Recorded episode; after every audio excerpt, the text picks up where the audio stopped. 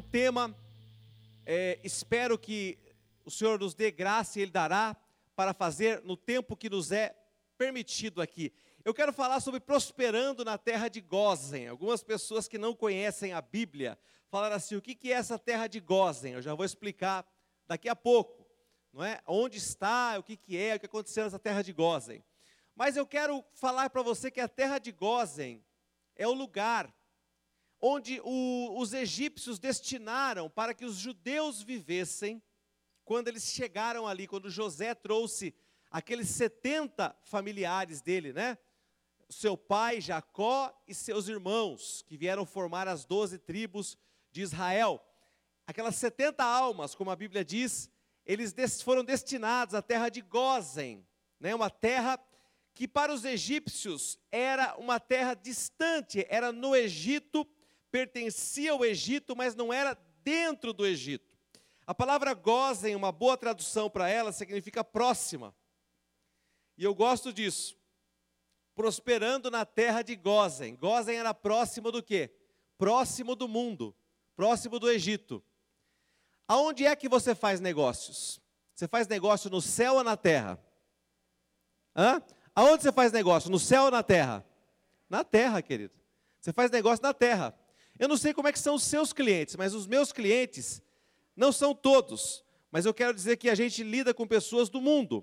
Essas pessoas, elas às vezes elas perdem a linha, elas ficam iradas quando uma coisa não ocorre como elas esperam. Essas pessoas falam palavrão. Quem é que ouve palavrão quase todo dia de Seja sincero, eu ouço quase todo dia. Todo dia. Sinceramente, todo dia eu ouço, né? Por quê? Porque eu faço negócio na terra. Ah, pastor, então as pessoas não te respeitam? Não é, querido. Elas estão. Eu aprendi uma coisa desde que eu comecei a trabalhar. Você está dentro do ambiente da pessoa, na casa dela, na loja dela, na empresa dela, é a casa dela, aquele lugar lá. Você não pode ir lá e falar assim, ó, você não pode fazer isso. Você está dentro da casa dela. Se for na rua, é uma outra situação. Mas ali você tem que respeitar a pessoa e, com a graça de Deus, ser corrigindo a pessoa para ela entender que aquilo é ruim, né? Ficar falando coisas assim. Mas o que eu quero dizer é que lidando com gente assim o dia inteiro, queridos, lidando com gente que, poxa, se a coisa apertar, ele vai mentir para sair daquela situação. Sim ou não? Olha, se a coisa ficar ruim, eu prefiro contar uma mentirinha e sair bem do que ficar sofrendo aqui, porque eu vou sofrer, eu vou contar uma mentira. Aliás, eu sei que aqui não há profissionais que fazem isso, né? Ah, o meu, o meu pedido está pronto, o meu material está pronto? Tá bom, tá tudo cru lá, tá prontinho, tá saindo aqui já. A minha carga está chegando? Tá, oh, nem terminou de carregar no caminhão ainda. Enfim, queridos, são situações em que no dia a dia a gente vê, meu carro está pronto, mecânico, oh, tá beleza, o carro está aberto lá ainda, tudo cheio de coisa para fazer ainda. Está prontinho, pode vir pegar amanhã. Olha, querido, são situações que o mundo usa, isso o mundo tira de letra. É normal isso. Agora, por vermos isso o dia todo, a gente começa a pensar o seguinte: espera aí, eu vou, eu vou usar isso aí também. E vou além. Tem filho e filha de Deus que pensa assim, e já me falaram isso, pastor, mas se eu não, não jogar o jogo como deve ser jogado, não vai dar certo. Eu preciso usar essas armas. Eu preciso fazer as coisas desse jeito. E aí a pessoa, o crente, o filho de Deus, ele entra naquele jogo do mundo. E ele não somente está ali na terra de Gozen, mas ele traz o próprio Egito. Queridos, sonegar. Ah, mas todo mundo sonega. Meu sócio falou para eu sonegar. Querido, Todo mundo tem vontade de sonegar. Os impostos no Brasil são abusivos. A carga tributária brasileira é abusiva. Mas a Bíblia fala: a César o que é de César, a Deus o que é de Deus, o imposto é César. Você tem que dar a parte que é de César. Ah, mas se eu, se eu pagar os impostos eu vou quebrar. Não vai. Você conversa com Deus. Conversa com Deus para você ser fiel. Eu que trabalho na área de vendas, por exemplo, propina para as pessoas. Né? Eu lembro quando eu comecei na área de venda, meu Deus do céu. Eu lembro que uma vez, muitos anos atrás, uma grande rede supermercadista que nós atuávamos, nós, é, é, nós tínhamos conexão direta com o pessoal que vinha de Miami na época. Era Miami na época, não era nem Orlando, falava Miami.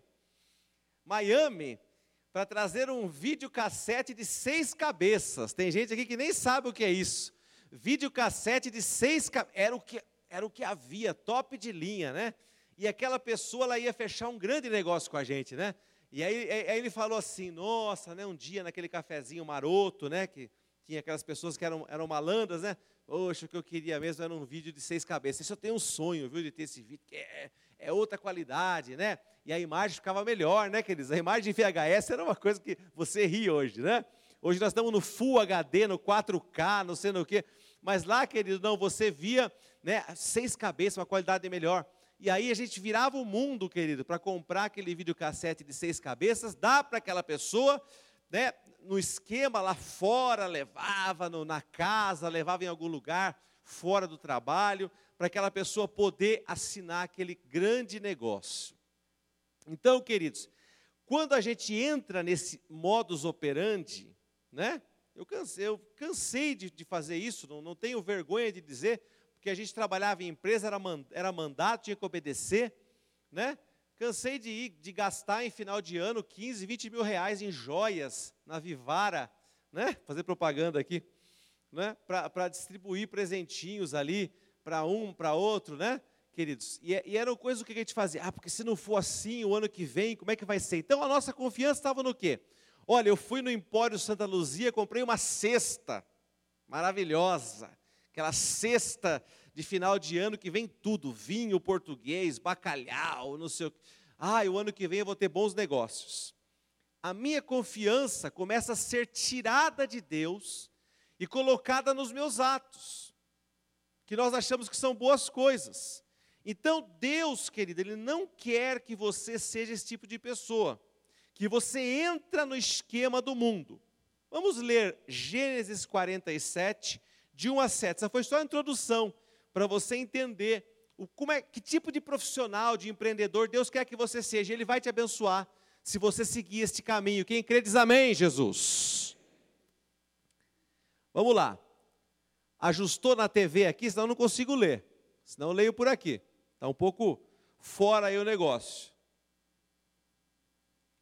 Eu vou ler aqui pelo, pelo meu, porque está grande a letra aí, querido. Acho que ela está desfocando por causa disso. Então vamos lá. Diz assim: Então veio José e disse a Faraó: Meu pai e meus irmãos, com os seus rebanhos e o seu gado, com todo o que tem, chegaram da terra de Canaã e eis que estão na terra de Gozen. E tomou cinco de seus irmãos e os apresentou a Faraó. Então perguntou o Faraó aos irmãos de José: qual é o vosso trabalho? Eu gosto da versão que diz: qual é o vosso negócio? Tem uma versão que diz: qual é o vosso negócio? Não é? Os teus servos somos pastores de rebanho, tanto nós como nossos pais. Olha que lindo. Disseram mais a Faraó: Viemos para habitar nesta terra, porque não há pasto para o rebanho dos teus servos, pois a fome é severa na terra de Canaã. Agora, pois, te rogamos Permitas habitem os teus servos na terra de Gozem. Olha de novo. Então disse Faraó a José: Teu pai e teus irmãos vieram a ti. A terra do Egito está perante ti. No melhor da terra faz habitar teu pai e teus irmãos. Habitem na terra de Gozem. Se sabes haver entre eles homens capazes, põe-nos por chefes do gado que me pertence. E trouxe José a Jacó, seu pai, e o apresentou a Faraó e Jacó abençoou a Faraó. Acho lindo esse texto que diz Jacó abençoou Faraó. É brincadeira, gente? Você tem noção do que é isso? Hein? O Jacó chega e fala: O Senhor te abençoe. Quer dizer, ele chega chegando. Ele não conhecia Faraó, nunca tinha visto Faraó. Ele chegou simplesmente para o governante mais poderoso da terra naquele tempo e falou: O Senhor te abençoe. Você sabe que a Bíblia é clara quando ela diz o maior abençoa o menor, né? Então ele chegou abençoando, olha a autoridade que tinha Jacó. Meus amados, aqui nesse texto algumas coisas importantes saltam aos nossos olhos. Primeiro que Faraó pergunta para é, o Jacó e seus filhos. Qual é o teu negócio? Qual é o teu trabalho? Então, querido, você tem que saber qual é o teu negócio, qual o teu trabalho. Pastor, lógico que eu sei qual é o meu trabalho. Meu trabalho é encantar clientes através de fazer o melhor conserto no carro, para que ele saia hiper satisfeito, mega. E tem gente que fica, fica recitando missão, visão, né? Do que precisa fazer. A verdade é, queridos, que o que eu mais ouço falar é o seguinte: esse lugar tem uma fila dos infernos, mas a comida é tão boa que eu espero. então eles vêm pela comida vem pela qualidade daquilo que eles servem, né? Olha, a oficina do cara é longe, é fora de mão. Por que, que você vai lá? Porque o cara é bom, é honesto. Então eu costumo ver, queridos, que no fim das contas, o que as pessoas procuram é resultado. Então o teu negócio é trazer resultado para as pessoas, para os seus clientes, para quem quer que se relacione comercialmente com você, para o teu patrão. Se você não traz resultado, você está falhando no teu negócio. Se você não entrega o resultado que é proposto para você, seja uma meta de venda, uma cota, seja um trabalho que a pessoa te contratou para fazer, você está falhando. Então você precisa, queridos, quando a pessoa te diz qual é o teu negócio, o teu negócio é satisfazer as pessoas naquilo para que elas te contrataram para fazer. Esse é o teu negócio. E isso pode ser qualquer. Aqui tem N negócios. Graças a Deus tem muita gente aqui que trabalha em ramos diferentes. Alguns de vocês eu conheço. E eu posso dizer que muitos de vocês aqui, queridos, têm trazido satisfação no teu ramo de atividade. Graças a Deus por isso. Mas o teu negócio principal, quando te perguntarem, é você satisfazer teus clientes. Quando você satisfaz teus clientes, o boca a boca faz o resto por vocês. É assim ou não? Claro que é. A melhor propaganda. A melhor propaganda é essa pessoas que te indicam. Queridos, as pessoas pensam que só profissional que é assim. E pessoas de empresa? O que eu mais vejo é isso. Hoje a mão de obra está escassa. Mão de obra está escassa. Não é? O, o, o povo é igual em todo lugar. Hoje eu vi um vídeo do Abílio Diniz, até mandei para alguns aí. O Abílio Diniz diz, o seguinte, porque ele tem terras no Colorado, nos Estados Unidos. Ele falou: no Colorado você não acha uma pessoa para fazer nada, não tem mão de obra. Sabe por quê? Porque estão recebendo auxílio do governo. E não querem trabalhar enquanto não acabar de receber o auxílio. Você fala, pastor, você está de brincadeira comigo. Nos Estados Unidos não é assim. Todo lugar é assim. As pessoas se acomodam com as facilidades. As coisas vêm fácil para você, você fala, ai que beleza. Qual o teu negócio? Teu negócio é satisfazer é trazer resultado para a pessoa que te contrata, não é? Hoje, um irmão estava pedindo uma dica para mim de um determinado serviço. Eu falei para ele, mas Fernando, eu devo contratar essa pessoa? Eu falei assim: olha, a pessoa que me indicou esse profissional é chata demais. Eu falei, então pode contratar, porque se ela falou que é bom, é porque é bom. Porque pensa numa pessoa exigente. Então, qual é o teu negócio? é superar as expectativas, ou pelo menos se alinhar com as expectativas das pessoas exigentes. Quando você é assim, querido, você agrega valor ao teu trabalho. Você agrega valor. Quando você está desempregado, a pessoa chama você para trabalhar. Oh, você quer vir trabalhar comigo? Qual o salário? Tanto. Ótimo. Eu estou desempregado. Agora, você está empregado. Você ganha 10 mil por mês. A pessoa chega para você e fala assim: vem trabalhar comigo. Você senta para conversar com ela e fala assim: o salário que eu, vou, que eu posso te pagar aqui nessa empresa é 9 mil. Você vai? Não. Porque está empregado. Mas a pessoa olhou para você, te entrevistou, você tem o currículo, você, você foi muito bem indicado, a pessoa diz assim: bom, então eu, te, eu começo te pagando 12 mil. Opa, aí já muda de figura, e você começa a analisar um monte de coisas. Mas é assim que funciona o mundo, querido. Quando as pessoas percebem valor em você, e esse valor vem de você entregar resultado, vem de você saber qual é o teu trabalho, automaticamente você se torna uma pessoa valorizada. Não é? Como é que o passe de um jogador de futebol, né, os direitos federativos, chegam a esse valor estratosférico? Porque o cara, cada vez que ele constrói uma carreira, ele faz um gol, ele ganha um prêmio, ele agrega valor à carreira dele. E ao agregar valor, querido, ele consegue contratos milionários. Estão entendendo, igreja? Amém? Agregue valor ao teu trabalho, à tua empresa, ao teu currículo profissional. Então, o teu negócio é entregar resultados. Vamos falar um pouco da terra de Gozen. A terra de Gozen pertencia ao Egito, estava dentro do Egito, mas não era um lugar, querido, era um lugar separado, era uma área rural do Egito. Veja, tinha ali aquela, a capital do Egito, que não era o Cairo, né, como é hoje, mas era, um, enfim, uma capital ali. E essa área rural, afastada do centro. Os egípcios não davam valor, no entanto, não era tão longe. É como Itupeva hoje, né? Você antigamente você falava assim: "Nossa, eu vou na fazenda Pinheiro, eu vou na fa... Nossa, mas é longe demais". Um tempo atrás era tudo. Agora Itupeva emendou. Tudo é perto agora. Você fala: "Eu vou no Santa Elisa, eu vou no bairro da Mina, eu vou aqui. é tudo perto". Aquele tempo não, era tudo distante, mas ao mesmo tempo era um acesso viável. Eles tinham como ir e vir até a capital. Queridos, essa estratégia espiritual é aquilo que Deus quer que nós façamos hoje. Deus quer que você faça negócios com o Egito, com o mundo. O Egito simboliza o mundo. Mas que você não entre na do Egito. Porque é que Deus deixou o povo viver na terra de Gozen? Porque se o povo vivesse no Egito, eles iam se misturar com os costumes dos egípcios. Eles iriam se casar entre eles e iriam perder aquele senso de povo de Deus. Eles iriam, a cultura mais forte, obviamente a cultura egípcia, porque no primeiro momento eles eram maioria, a cultura mais forte ia suprimir a cultura mais fraca, que era dos judeus. E querido, quando você entra no ambiente de negócios, onde você não está firmado em Deus, a cultura daquele ambiente de negócios, ele muda você.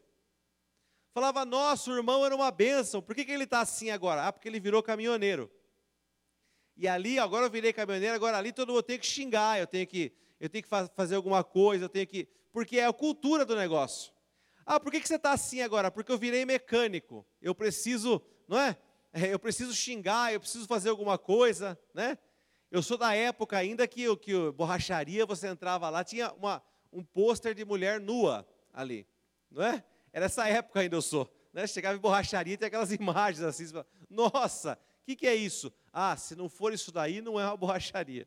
Hoje tudo mudou, não é, querido? Mas quando você entra num ambiente de negócios que não tem Deus, se você não estiver em Deus, aquela cultura entra em você.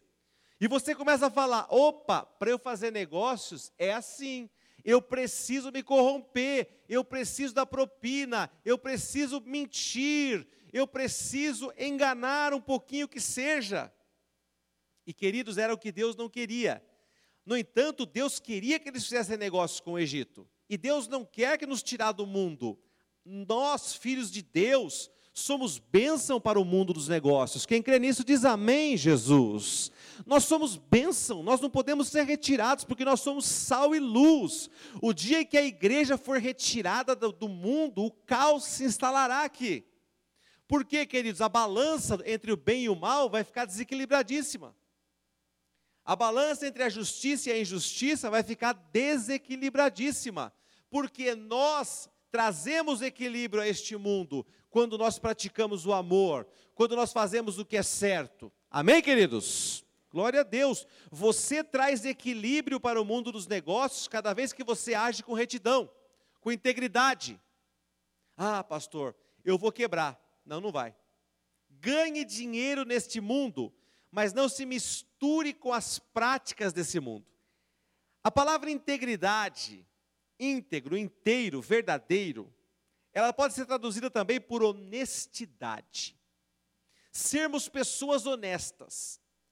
Sabe uma coisa que você aprendeu talvez com seu pai ou com alguém de muito respeito que você cruzou um dia na vida? Primeira coisa que eu aprendi para dar certo no mundo dos negócios: o que é meu é meu, o que é seu é seu. Pronto.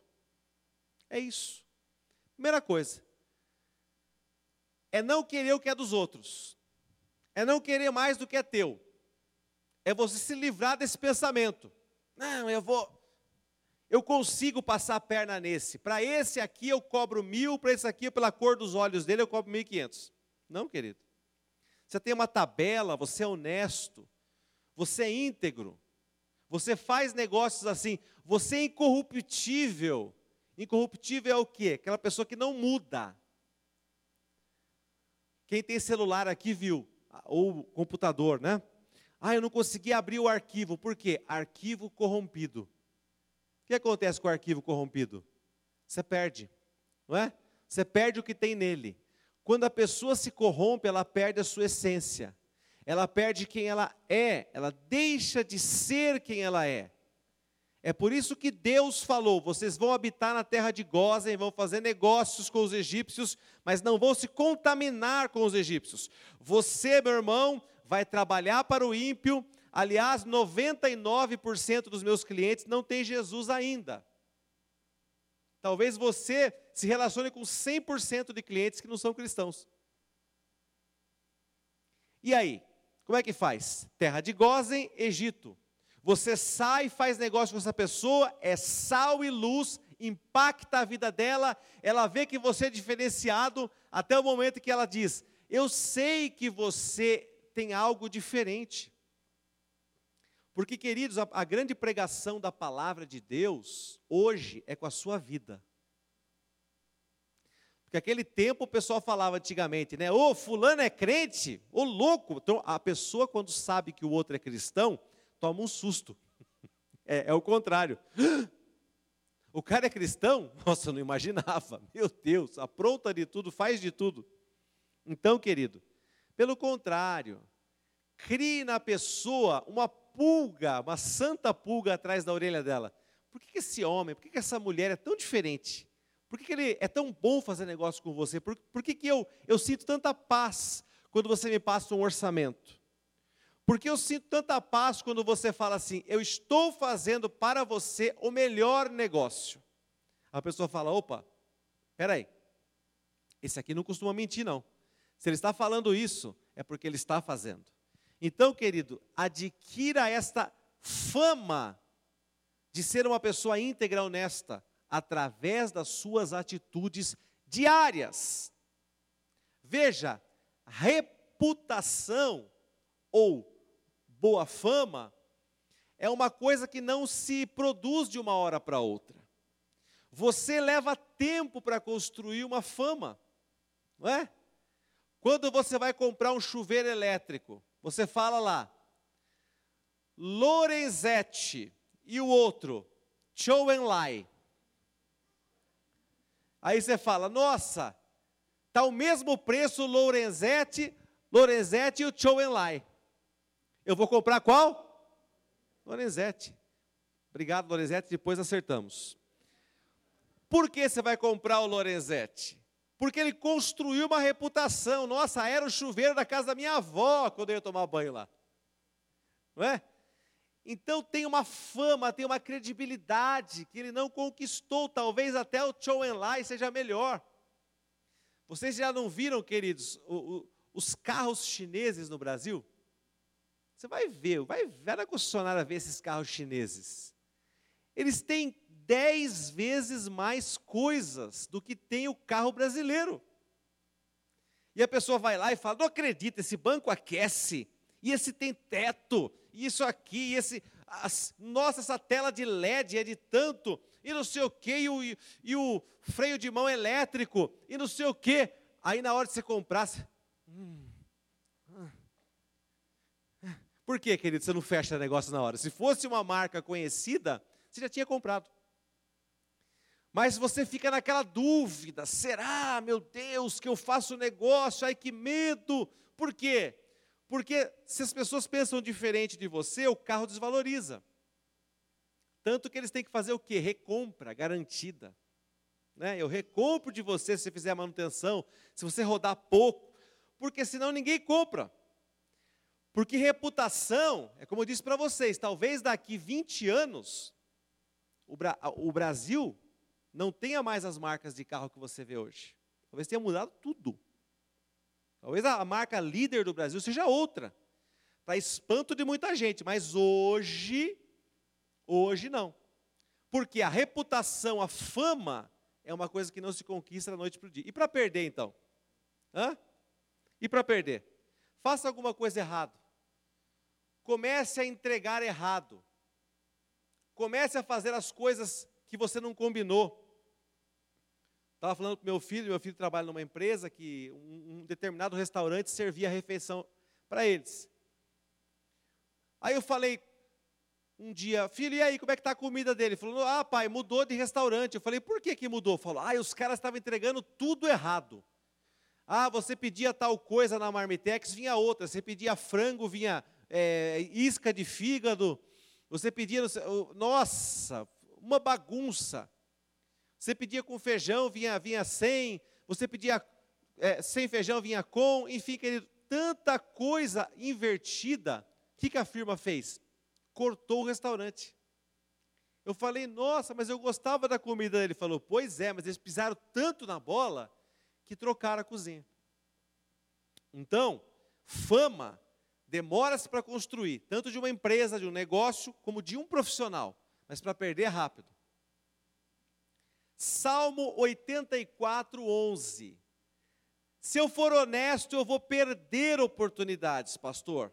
Se eu for honesto, o ímpio vai fazer negócios na minha frente, porque ele está dando propina, ele está engraxando a pessoa.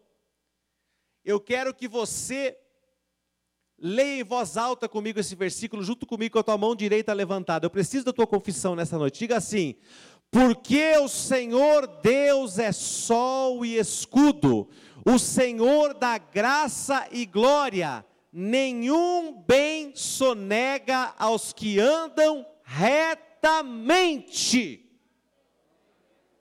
Glória a Deus!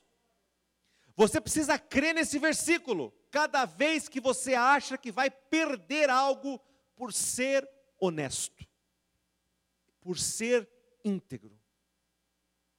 Ah, eu vou perder. Não, a tua palavra diz: Aleluia! Não negará bem. O que, que é bem? Favor de Deus, graça de Deus. Graça é uma coisa intimamente ligada a fazer, a realizar. Graça para fazer graça que Deus dá, capacidade que Deus dá. Deus não negará bem, não negará favor. Como diz aquela canção: se uma porta se fecha aqui, outras portas se abrem ali.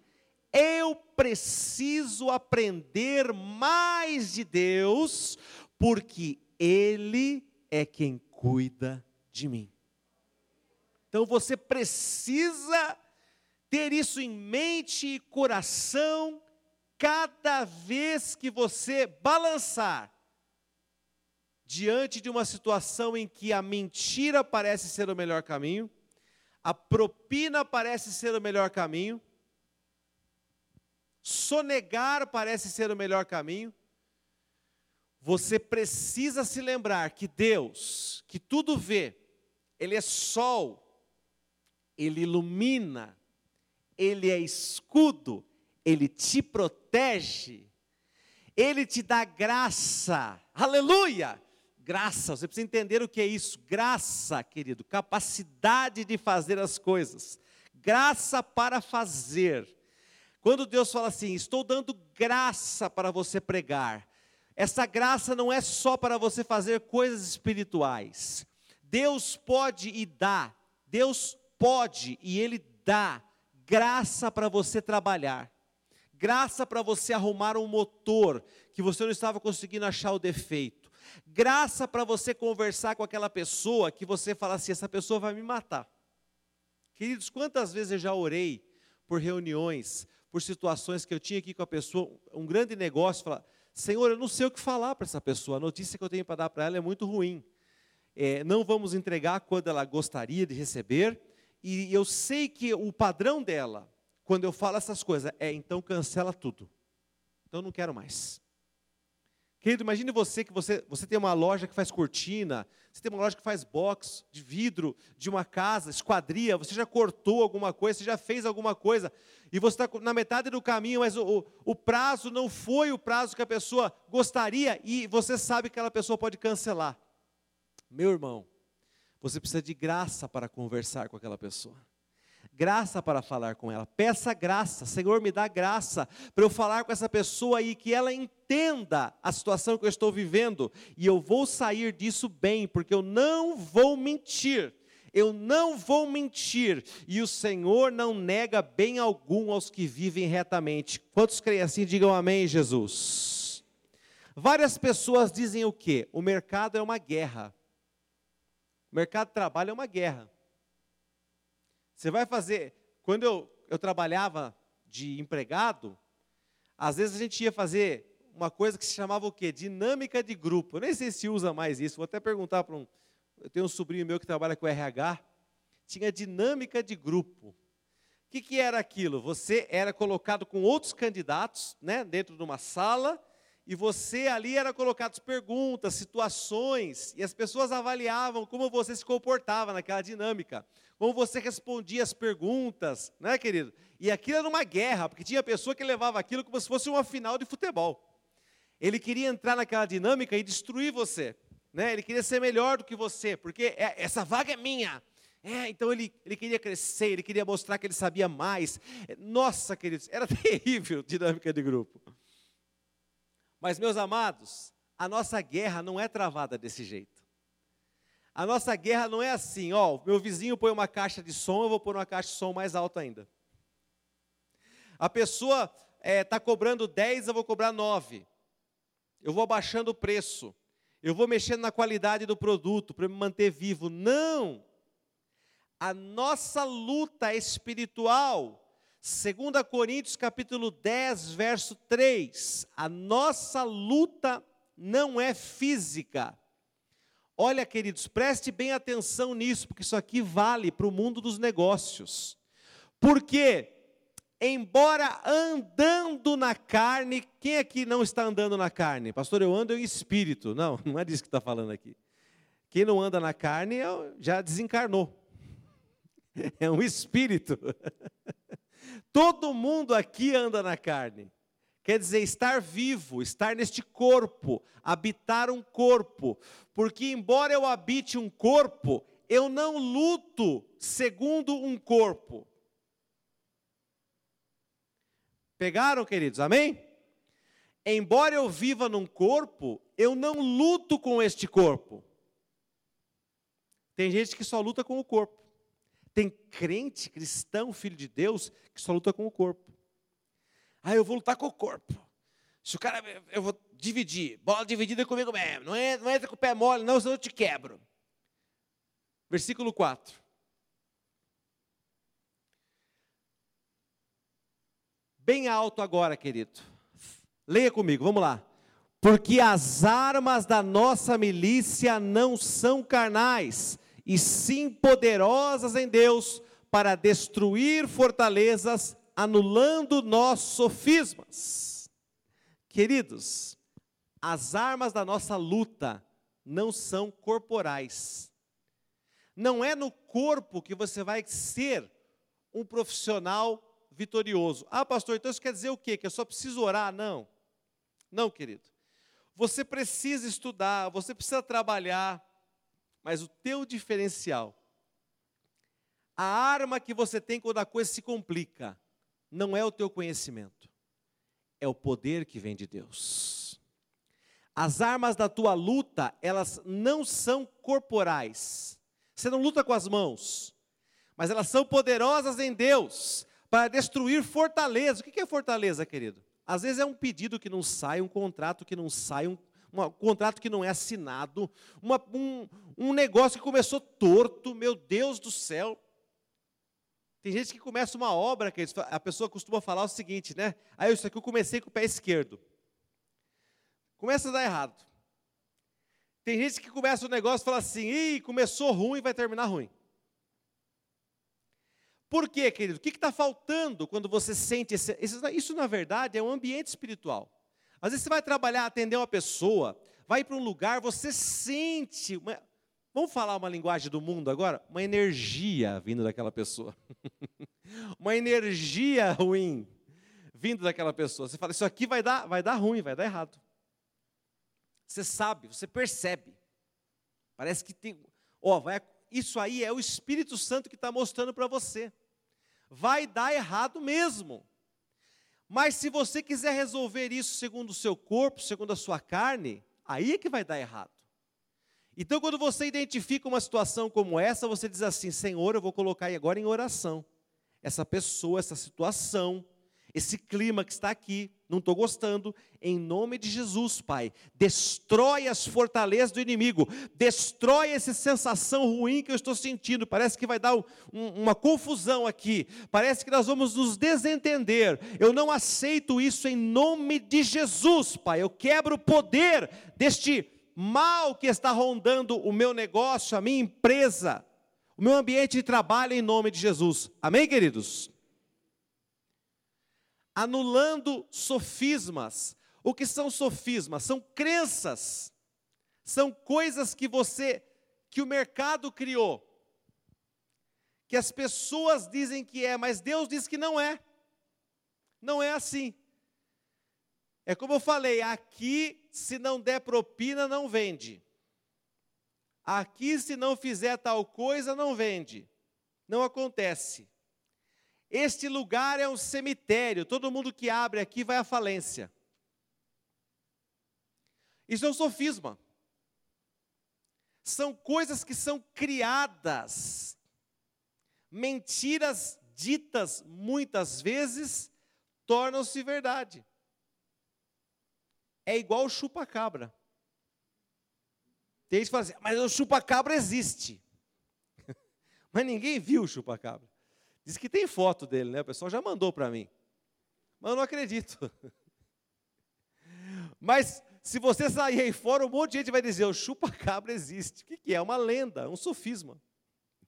É uma coisa que as pessoas dizem, existe sim, olha, apareceu o, o, o gato estraçalhado, o cachorro, tal coisa. Querido, eu não sei explicar tudo. Eu só sei que quando você começa a dizer muitas vezes a mesma coisa, aquilo cria um sofisma. Esse ramo não vai, essa cidade não presta, sofisma. Ninguém vende para esse homem porque ele é muito difícil.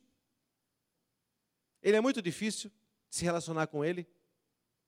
E por aí vai. Mas Deus é poderoso para desfazer sofismas.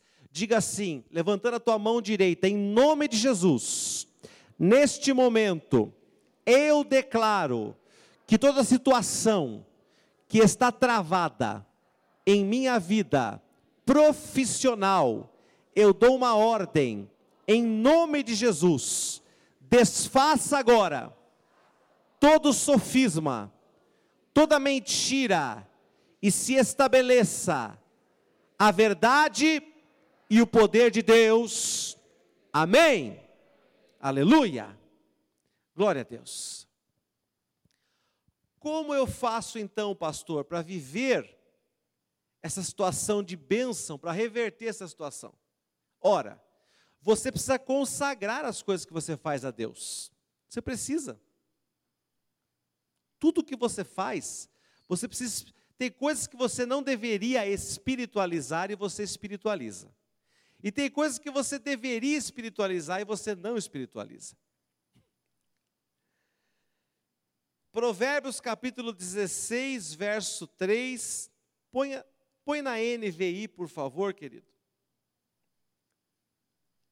Vamos ler, levantando a mão direita, assim, diga bem alto, vamos junto comigo consagre ao Senhor tudo que você faz, e os seus planos serão bem-sucedidos. Você consagra ao Senhor tudo. Ah, pastor, o que, que é tudo? Não precisa tudo, a Bíblia diz tudo, a Bíblia é clara, tudo que eu vou fazer. Consagra ao Senhor. Sabe, querido, essa época de pandemia, os negócios melhoraram no meu ramo, por incrível que pareça, bastante. Então você começa a fazer grandes negócios. E você começa a assustar, às vezes. Você fala, uau, esse cliente está comprando muito, não é assim, Samuel? Às vezes o cara fala assim, vou contratar. Ô, oh, peraí, louco, é sério? É isso? Calma, peraí, como é que é? Você começa a dar uma assustada, porque você não está acostumado com aqueles volumes, com, aquela, com aquele valor, né? As coisas às vezes vêm forte para você. E você, querido, começa a falar assim: ih, meu Deus, pode dar errado. A pessoa vai arrepender, a pessoa vai cancelar, ou não vai me pagar. Por que vem essa insegurança no teu coração? Porque você não consagrou aquela situação, aquele pedido, aquele negócio a Deus. Quando essa paz lhe falta ao coração, num grande negócio, ou num negócio menor que seja, mas você está inseguro, você precisa consagrar ao Senhor. Senhor, eu consagro agora esse cliente, eu consagro esse negócio, esse pedido, esse contrato a Ti. Ore, espiritualize. Ah, pastor, é tudo digital hoje. Imprima o contrato. Imprima para você poder pôr as mãos sobre ele. Ou põe as mãos sobre o computador, se a sua fé assim lhe permite. E ore e consagre aquele negócio ao Senhor. Eu vou mandar um e-mail para uma pessoa. Você acha que o diabo não tem o poder de torcer um e-mail? Você escreve pau, a pessoa entende pedra. É assim? Sim ou não? Lógico que é, querido. Eu estou cansado de viver situações assim. Você escreve uma coisa, o cara fala, mas também olha o que você escreveu aqui para mim. Eu pensei que. É. A pessoa está um bicho com você. E você fala, meu Deus, não é nada disso que eu quis escrever. A pessoa entendeu tudo errado. Da onde vem isso, querido? Ambiente espiritual. Ambiente espiritual. Então você precisa entender e orar sobre esse ambiente. E dizer sobre esse e-mail que eu vou escrever agora: Senhor, que essa pessoa entenda em nome de Jesus o que eu escrevi aqui, entenda as minhas intenções. Você que trabalha em empresa, sabe, as empresas não incentivam áudio, por exemplo. O WhatsApp, a empresa que eu trabalho não pode mandar nada por áudio. Tudo por escrito. Tudo. Áudio pode conversar tudo. Você vai documentar alguma coisa, áudio não vale.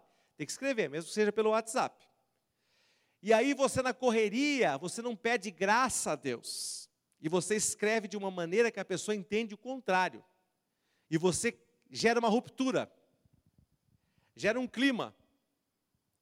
Está parecendo o Brasil até 7 de setembro. Vai ter intervenção, fecha o STF, fecha a hora que vai ver. Não, não é nada disso. Espera aí, eu também, eu também não quero, eu sou teu amigo. Então, querido, cuidado, existe um clima, existe um clima espiritual sobre as coisas que, que se encarrega de torcer tudo que você fala. Tudo que você fala. Você fala A, a pessoa entende B. Você fala pau, a pessoa entende pedra. Fala, o que, que é isso? Eu não falei isso. Aí você já perde a paciência e aí torna o caldo de vez. Então você precisa orar. Orar sobre seus e-mails, orar sobre seus contratos, orar sobre suas propostas, sobre seus orçamentos, sobre aquilo que você, sobre o seu currículo, quando você vai entregar, você está desempregado. Ore sobre isso, porque Deus vai abençoar quando você consagra. Quem entende e crê diz amém, Jesus. Hoje a terra de Gozen é um lugar espiritual, não é mais uma terra perto do Egito. Hoje é um lugar onde você habita junto do Senhor, junto da presença de Deus. A terra de Gozen é quando você traz Deus para dentro dos seus negócios. A terra de Gozen é um ambiente espiritual para os seus negócios. A terra de Gozen, queridos, eu estava pesquisando sobre isso e eu vi uma mensagem tão linda que uma pessoa nos anos 90 colocou assim, mandou entalhar na madeira e colocou no escritório dela. E a pessoa escreveu no, no, num blog lá, o pastor escreveu. Ele falou que ele entrou naquele escritório e estava escrito assim: Aqui é terra de Gozen.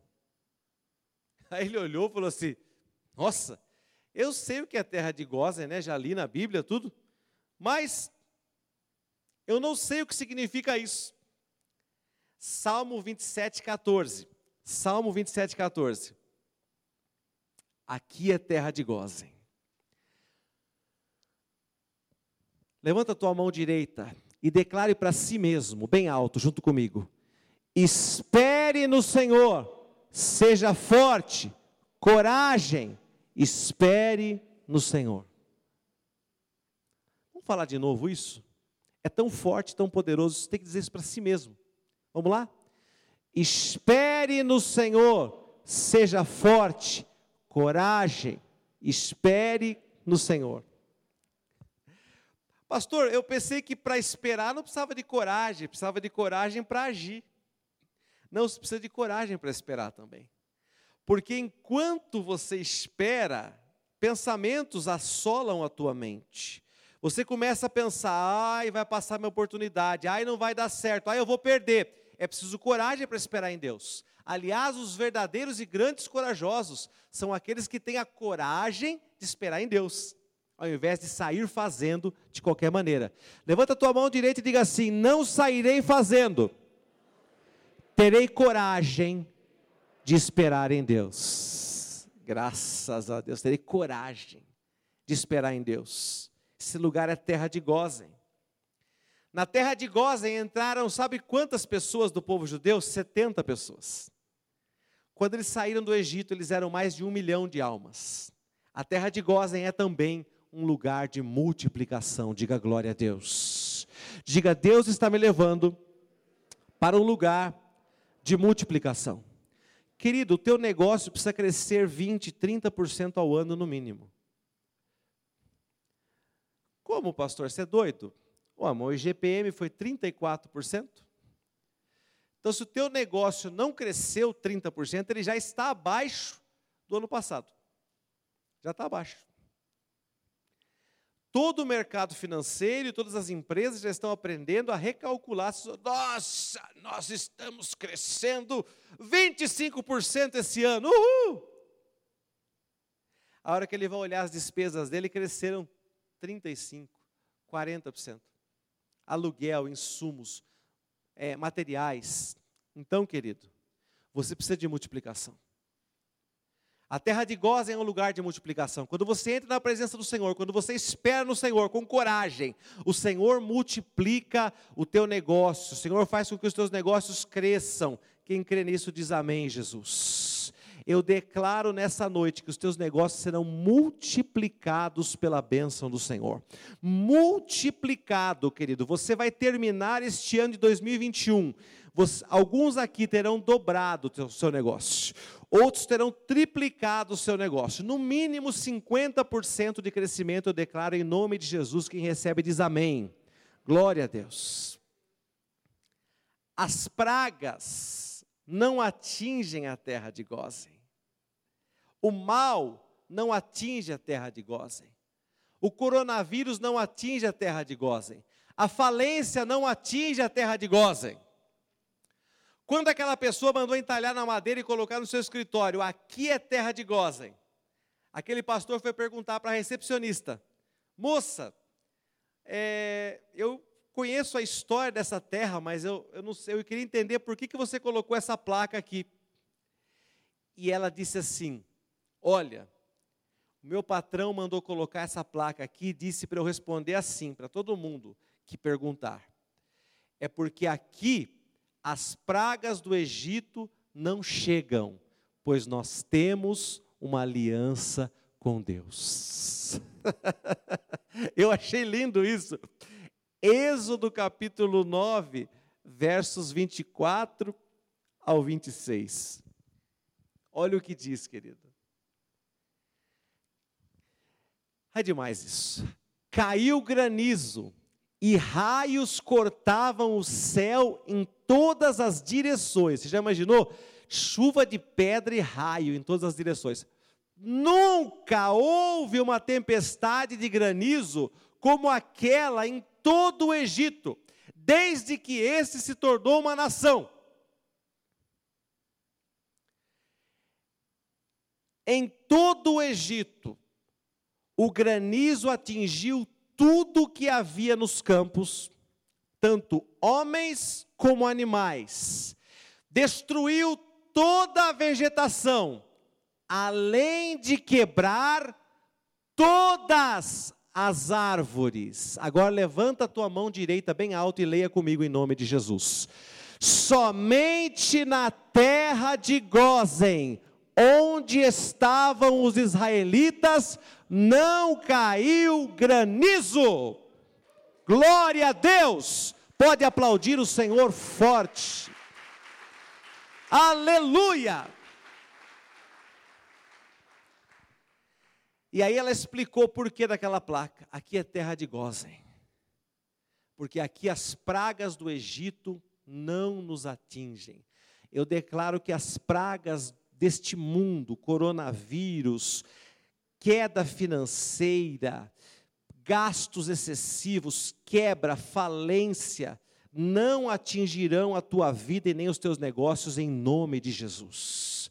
Você vive na terra de Gozen, você vive numa terra em que o mal não te atinge, não chega na tua casa. Diga assim: a minha empresa é terra de Gozen, a minha casa é terra de Gozen, minha vida profissional é terra de Gozen, porque aqui as pragas do Egito não chegam.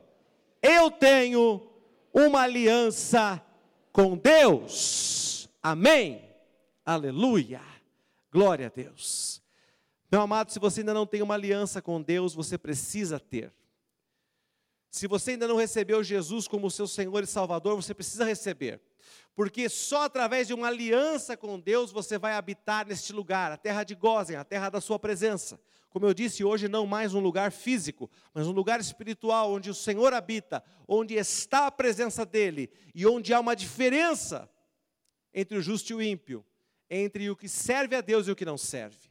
Você precisa aprender o poder que há nessa terra, de habitar neste lugar, querido, em nome do Senhor Jesus. Eu quero fazer uma oração nesse momento com aqueles que nos assistem e aqueles que estão aqui nessa noite. Todos coloquem a mão assim no teu peito e diga assim: Senhor Jesus, nessa noite, eu reconheço que sem o Senhor não dá para viver, não dá para habitar na terra de Gozen. A terra de Gozen é a tua presença. Eu quero habitar nesse lugar.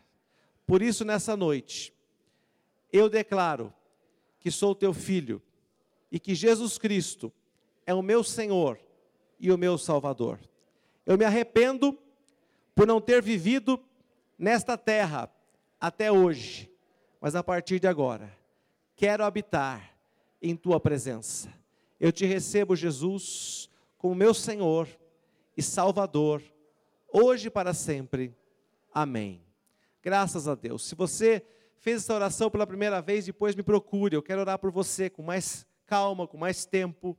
Se você fez essa oração através das redes sociais, você deixe seu nome aí, deixe um contato, um e-mail, um telefone, para que nós possamos acessar você e conversarmos sobre essa decisão tão poderosa de servir a Deus que você tomou nessa noite. Querido, eu quero começar a ministrar agora, o grupo pode subir. Primeiramente, meus amados, agora que nós oramos e fizemos essa parte tão importante de aproximar quem ainda não era povo de Deus e torná-lo povo de Deus, eu quero nessa noite dizer a você que Deus é um Deus que abre portas. E se você habita nessa terra de Gozen, mas por algum motivo hoje você está desempregado, por algum motivo hoje você está atravessando uma situação difícil, queridos, eu estava empregado numa empresa há anos atrás, há cerca de 20 anos atrás. Eu tinha um cargo, eu tinha um status, mas aquela empresa ela levava 60 dias para pagar o salário do mês anterior. Anterior não, né? Já tinha passado dois meses. Em março eu recebi o salário de janeiro. Era terrível. Muitas vezes em março, em abril, eu não tinha recebido décimo terceiro ainda. Eu estava empregado e desempregado ao mesmo tempo. E eu lutava com aquela situação de insatisfação. Até que um dia Deus falou para mim: se posicione. Você não precisa viver assim. Você está achando normal? E eu estava achando normal. Porque o Brasil estava vivendo uma situação difícil. Eu também estava vivendo. Muitos amigos estavam vivendo. Mas Deus me lembrou de algo. Você é meu filho. E na tua vida, as coisas são diferentes. Então você é filho e filha de Deus. E na tua vida as coisas precisam ser diferentes. Há promessa, aliás, há várias promessas acerca disso na palavra do Senhor. E eu quero que você, todos aqui fiquem em pé nesse momento